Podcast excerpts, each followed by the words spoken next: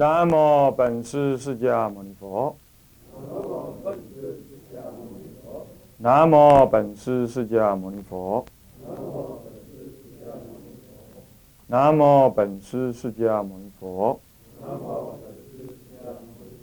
无上甚深微妙法，百千万劫难遭遇。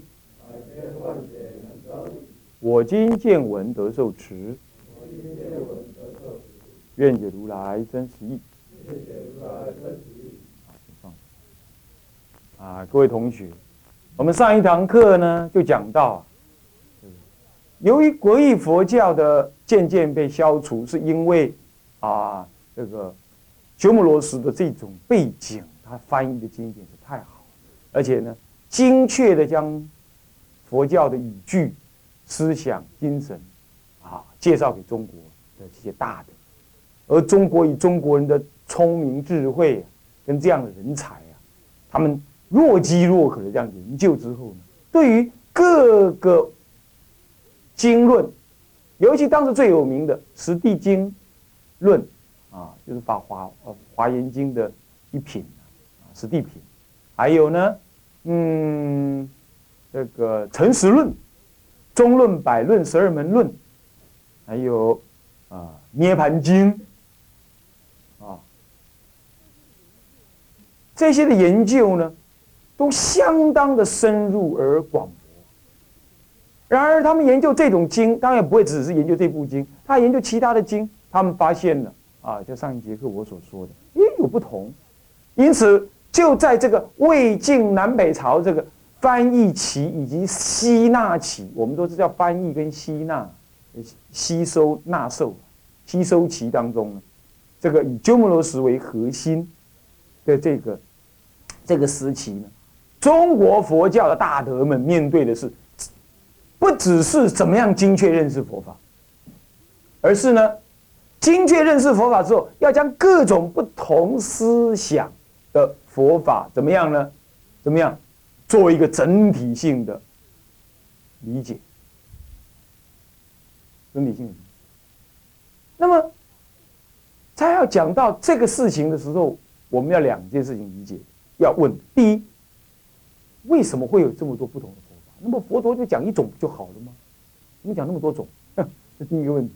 第二个问题是：那如果我理解，我非为什么非得要去把它整合起来？为什么？上一节课其实我们，上几节课其实我们多少都提到这个问题。不过现在把这个问题更精确的提一下。之所以会有这感觉起来这么多经典的说法不同，那正是《法华经》上所说，就是我们天台宗的主要经典《法华经》上所说，因为众生根器不同。那有人又会问呢？不对耶，有人是说是因为经典被创造出来的，被后来编纂出来。我说过这已经不合理，在上。上一节课我就说过，这种说法是属于人类小心小量，以人的立场来看，啊，这是文化人类学的角度看待佛。佛法不是这样的，佛法并不是说后面的是由前面做基础而发展出来、研究编纂出来。佛经怎么能编呢？佛法是研是描述真理之法，不能编。所以这观念不一样啊，不可以用这种观念啊。我们不要去管学术，不要拿学术两个字就觉得它了不起，不要这种想法。我们是修道人，要修道的理念，修道超越这种人间立场法认知。那是这主要是因为这么多不同的佛法，主要就是因为区域性的不同，人性性格，这点要讲。那么再来第二个问题是。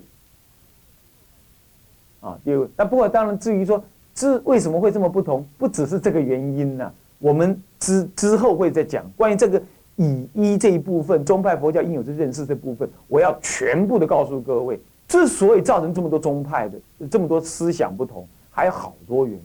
不过略提是这个。那接下来就是说，那为什么又要把它整理起来、整顿起来呢？要把它统一起来呢？我在上一节课其实我已经说过，为了是。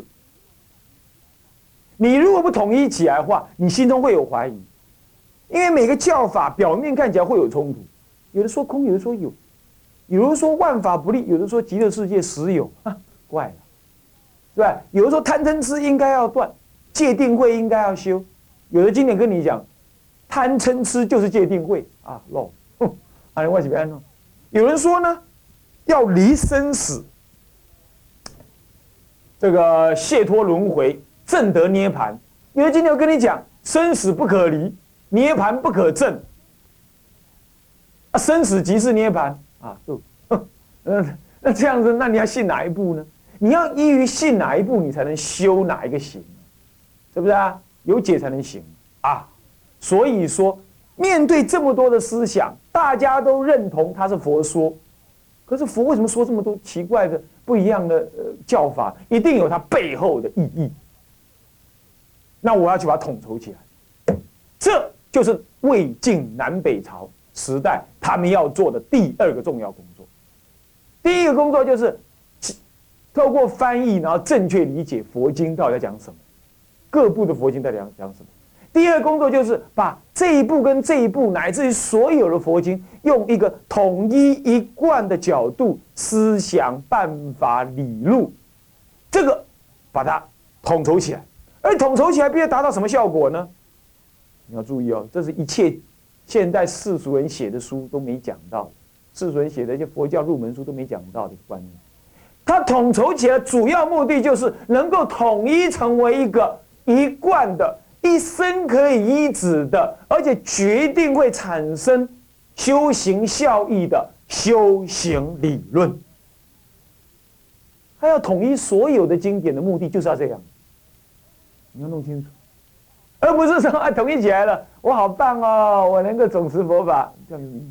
那是学者，当时都是修行人，他的主要目的就是统一这些不同的思想，在一个共同的理路底下，然后让这位统一者以及他的追随者能够依着这个思想，然后呢有实际的理解跟修行一贯的法门，而达到真实的修行利益。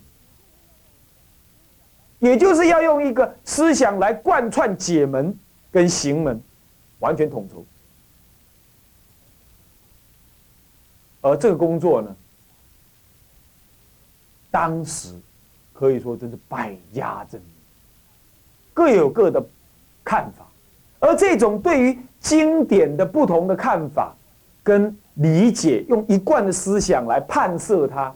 说他应该是这部经是是对谁讲的？为什么这样讲？那部经又为什么在那个时候这样讲？目的是什么？这一套的思想理论呢，就叫做判教思想，懂了吧？判教思想是这样来。这种判教思想呢，每人有一套，而他这一套呢，开始去是透过他的理解、思维乃至。实修印证出来，他印证出来之后，他就怎么样？他就怎么样？他就有办法再去判设更多的其他经典。那么他判设出来，他觉得嗯很管用，他就开始讲解给别人听。那别人也遵据遵循他的说法去学、去修、去解、去行。那么渐渐就形成一个学派，这也就所谓宗派的产生的一个内在的原因，是这样。是这样，这样懂了吗？OK。那么，如果大家能够基本上理解到这样呢，那么接着我们就说，当时百家争鸣，所以因此各有各的判教方法，对不对？各有各的判教方法。而问题是，你会问，既然是各有各的，那你就接着问一个问题：那到底谁的是对的呢？我要遵循是谁的呢？判教的统系统化，跟长期的教团化之后，就形成了教派。所以判设佛教是什么呢？教派的滥觞。教派的滥觞，滥觞听得懂吗？就开始教派产生的根源。这就是南魏晋南北朝，乃至到隋朝时代呢。的佛教目的工作就这样，他们开始要判设佛教，然后一直到唐朝，我隋唐随后隋朝才四十年嘛，几乎就跳过了，也就是他的工作就差不多就是沿着唐朝，到唐朝的初期，差不多这个工作都差不多完成。哦，从判设佛教到形成宗派，就是在唐朝。所以唐朝呢，几乎是形成中国化宗派的最大的黄金时代。那么在隋朝以前的什么鸠摩罗什时代，已经有叛教，已经有宗派，那个是属于依经依印度传来的经自己成为一派一宗的，这个也有。但这不是中国人统一理解之后自创，中国人自创的呢？最早的是哪一宗啊？正是天台宗。中国人统一用中国人的角度，中国人的实修，透过鸠摩罗什翻译的经典为主体，然后自己研究、自己实践、自己去理解、自己证悟。然后呢，自己形成一套解行判设系统，最早形成这样中国人的这种系统，正是天台宗。天台宗影响中国佛教到多么严重？日本人呢？最近我又读到了一篇日本人的文章，他说啊，日本的文化以比瑞山为主，日本的所有文化都从比瑞山流出，吓死人了！而比瑞山就是天台宗的大本山。所以他们说，日本文化如果抽掉了天台宗，日本文化剩不到百分之三十。日本人其实蛮骄傲的，但遇到这件事实，他也只好承认，而且而且也讲出来，天台宗能够影响一个民族文化的这么厉害。好，宗派是这样形成，历史的角度是这样。我们先讲到这里呢，暂时停住。我们回过头来再问一个问题：那么宗派既然产生，那它产生的话，我们要问，那我要遵循哪一个宗派呢？哪个宗派才是我应该遵循呢？基本上要回答这个问题呢，我我分两部分来回答：第一，主观意见、主观的立场回答，跟客观立场。主观立场就是说，你要依于哪一宗派，看你呀。你喜欢呐，对不对？你看你喜欢哪一个宗派嘛？是不是？你要问我，这么多宗派既然存在，它大概不会是邪派吧？是不是啊？有人就是学他而修他，这没有问题嘛？是吧？所以说，就看你这是主观的立场说。可是如果客观的立场说，宗派确实是有优劣，从几个角度，第一。要看哪个宗派能够把解行并进、合而为一做的最好，或者你觉得最能契入。然后有人说天台宗解行叫做教贯双美，教贯双美，古大德就这样赞美他。清凉城关，啊，还有那个啊贤守法藏，他们都是华严宗的，他们看的。天台宗的就没话讲，真的是教贯双的，没话讲。哦，但是呢，虽然人家这么说，可是你不一定觉得天台教对于有相应，那你就学其他吧。第一个条件记得啊，第一个条件是什么？看哪一个宗派最能把解行合一、合并、合最好，有解有行，一解起行，由行来正解。第一，第二，看哪个宗派能够最合理、最广博，而且最慎密的把各个宗派、各种经典全部怎么样总摄判释，无有余，懂我意思吗？是这个也要够精确，而且要够足够够用。那你说要讲判事的话，你也会判吗？哎，我也会判也。我知道佛教分两宗，大乘宗跟小乘宗。我们在，那你也在判呐，对不对？是不是这样子啊？啊，这种判等于没判嘛，是不是这样子啊？这谁不会判？用卡达乌马要判，是不是这样子啊？不，我还会判哦。人家大乘宗还分显宗跟密宗，那这种等于没有判，是不是这样子啊？所以说，当然判事谁都会判，要他判的要够广够用，什么叫够广够用？人家要很能够看你的判教，很精确知道他这部经跟那部经，这个教门跟那个教门主要差异在哪里，立刻显现出来。功夫要在你绕这样赛，功夫要加好这样赛。判事你是小可学问，哎，你无去饱学经论，学富五居。还实修实证，你敢判？嗯，弥天高判，那你那判来判去都判错了，你这坏人天眼目，不更死人吗？对不对？基本上中国流传的几个大圣宗派啊，判的都非常好。啊，这边我要通，我们平等的赞叹啊，不是说天台宗好，不是这样。好，这看他怎么判色的王。比如说，有的人能够判哦，只能收摄显宗，不能收摄密宗；有的人判呢，只能判密宗，那不能摄显宗。啊，有的人确实什么宗都能判，不过太杂了，太杂了，太混淆了，该合的没合，该分的不分，这样也会混乱教混乱教育。你比如说，你比如说，嗯，有的宗派。就把所有的佛法判成什么？判成十种，十种教育。他既没有时间分别，也没有方法分别，就把十种罗列起来，从第一种最低的，一直排到最高的。我告诉你，这中间的差异太维系，太维系，不够什么？不够精，不够什么？不够精要。你太维系也不行，人家不能掌握，懂意思吗？判成十宗。十种差异，十种阶段。像华严中判五阶，天台中判什么？判主要判四阶。可是天台中判法非常巧妙，他从时间角度来判，他从教理内涵来判，他还从什么？他还从度化的方法来判。哦，实在有够厉害！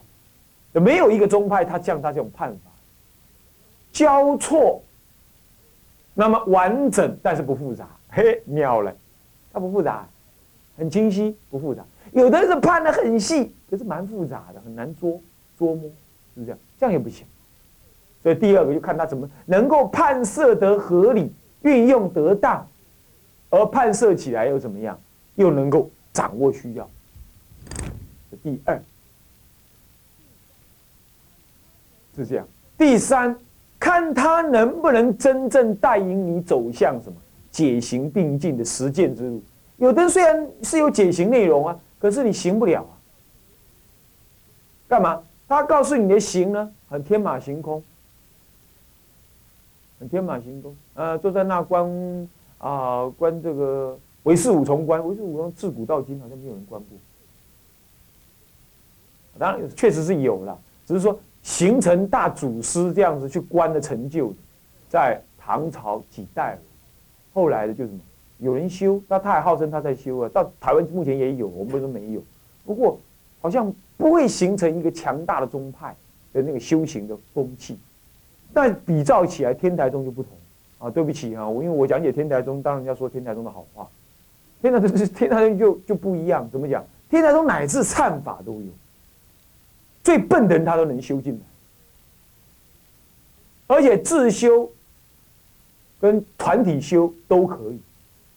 你看看，但是修行理路很清晰。我还记得我上几堂课就跟大家比较过，呃，我参加过这个密宗的这个修持的那个闭关呢。哎，我看到他们那个秘密法本，啊，那个时候我正在研究那个法华三昧忏，就正在注解它的时候，哎，一比较，哈，两个竟然这么接近，而天台宗确实有过之，有过之的部分，理路之清晰。寒色密宗绰绰有余。虽然密宗也讲他们金刚乘提升成就，但是呢，在教理上没有超越，没有超越，没有参超越天台宗。好像这样，那天台宗确实可行嘛？是不是啊？好，那么呢，从这几个讲，是不是你确实可行？是不是本质上就教解行并重？有的有的教派是怎么样？解多行少。有的教派根本只有行没有教，有没有啊？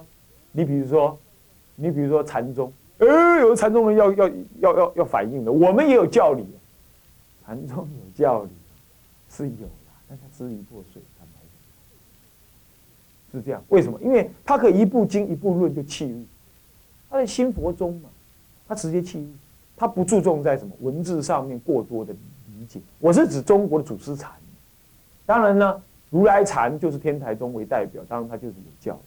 这样不意味着禅宗不好啊，请大家不要误会啊。是说他的性格如此，那这样的话，有的人能修，有的人不能修，是不是这样？有的人能修，有的人。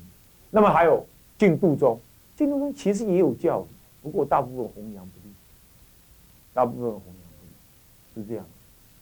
啊，律宗呢？律宗教理有，也是比较少，都是实践的多。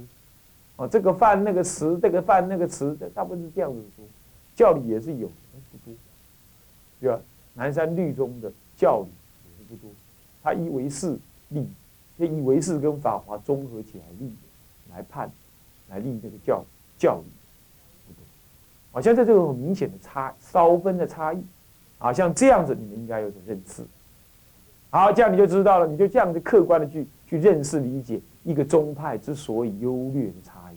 天台宗流传到今天，虽然说。法运不是很强势啊，但至少还在弘扬，对不对？那其他宗派弄到今天来，或许有其名，而无其实的都很多，对不对？这就原因就在于它有它宗派的一个客观的强势。最后一个再讲到，那么如果这样宗派有好有好坏喽，是不是我应该要取舍呢？错，宗派不应该取舍。嗯，那这话什么意思？你刚刚不是说宗派这样客观讲起来也有强与弱、好与坏之比？那是对你主观的人来说的，可是对别人来讲，哎，搞不好唯识五重观对他很相应吗？哎，有人搞不好不立文字禅宗单刀直入对他很相应吗？你跟他讲那么多，他反而不不不一定相信，这也有这种人。哦，不过在末法时代，我尽量建议。他即使是这种人，也听听教理，这样不会暗正禅太多。中国近三百年来暗正禅坏了太多。坦白讲，真的是这样。所以太虚大师就是要改革禅堂，当时就是这个意思，就这个意思。人家就坐在那里，他得禅定哦，有神通哦，可是说出来话呢不合教理，嘿嘿，怪了。神通通外道嘛，有什么意思？有人哎，你来到这里，他也说哎，你后面怎么这么多人跟着你啊？啊，你自己来就好了，带那么多人来干什么？他就在跟你暗示他有神通。那你觉得这个人怎么样？比丘或许不会觉得怎么样，那比丘尼趋之若鹜，又给人家骂。不不，事实也是这样啊，不过事实也是这样子，我听到的是这样子啊，不，那很抱歉啊，啊，不过事实就是这样。OK，那这不算什么，对不对？所以说呢，还是要懂教理，懂教理，你去参祖师禅没关系。我我是我是什么？我不敢说八中共红，但是我绝对是八中等进。不过就是有强弱，大家要理解这个差异。好，OK，那么呢，为什么说宗宗派不能不能废呀？我上次说的那个道理，在现在正式进入说之前，我还要再说一遍，什么呢？分类法不同，每一个人经验不一样，他要透过不同的分类法来认识佛教。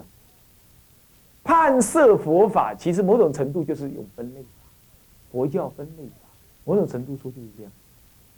不完全是，但差可比拟。我上次好像讲过一个例子。我想，我应该再提示他大家一遍，那个分苹果的例子。这里有一大堆的苹果，有什么？有大苹果、小苹果，有青苹果、红苹果，乃至于有绿苹果，有甜的苹果跟酸的苹果，还有进口苹果，也有什么台湾产的苹果。好了，现在我叫你说，某人，你拿这十几个篮子，把苹果都分一分，那要怎么分？你要怎么分？我问你，你要怎么分？怎么分？很简单嘛，选择一个标准来分嘛。比如说我选大跟小、大中小、特小，还特大这五类来分，那我就拿一个什么，拿一个硬纸板，多大一个洞能够穿过去的，那么不能穿过去的就是那个大特大号的，再来换小一点的洞，再换小一点的洞，换用五个洞来筛选，我就能够分出什么特大号、大号、中号、小号、特小号五类苹果，对不对？可是呢，这五类苹果红白黄花都有，是不是这样子啊？是不是这样子啊？大的苹果也有红的，也有黑的，是不是啊？因为我是以大小来分的，对不对？可是如果我不这样分呢？那我不，我刚刚这样分，能不能把所有苹果分完？可不可以啊？当然可以，是不是啊？那好，我如果不这么分，可不可以？可以啊。我分什么？红苹果一种，白苹果一种，青苹果一种。那我一分三类，我一样能够把全部苹果分完。啊，我如果用什么？我如果用进口苹果一种，台湾产的一种，台湾产我又分阿价的啦，啊什么你的一世纪的啦，什么什么的啦，啊雷山出的啦，什么哪一种的啦，啊这样子啊分，那又分好几种。但是我这是以我产地来分，还是呢？我以什么？我以甜不甜来分，每一个我咬一口。我就能分了，是不是这样子啊？好，那这是甜的，呃，咬的比较大口是甜的，咬的比较小口是酸的啊。我也分，不管我用什么办法分，我都有我的分的原则，对不对？那不管我用哪一种原则分，原则各有优劣，各有技巧，可是终究把所有佛法、所有苹果分完了，对不对？这什么意思啊？我不管用什么解行的基本理论来分。分派佛法的高低，我终究是把佛法的所有法门全部分清楚。只要我能够分清楚，我这个分派方法就是合理而正确。那看你需要了。如果你今天你是在问我，我今天要去见师傅，那么我要送那个外国进口的苹果。那你就不能找那个以大小来分的那个厂商嘛，买苹果，你就去找谁？找那个一进口产地来分的那个厂商来买苹果，对不对？如果你今天是要买自己吃的，那你是依甜度来买，那你就不要去找那个依依产地来分的，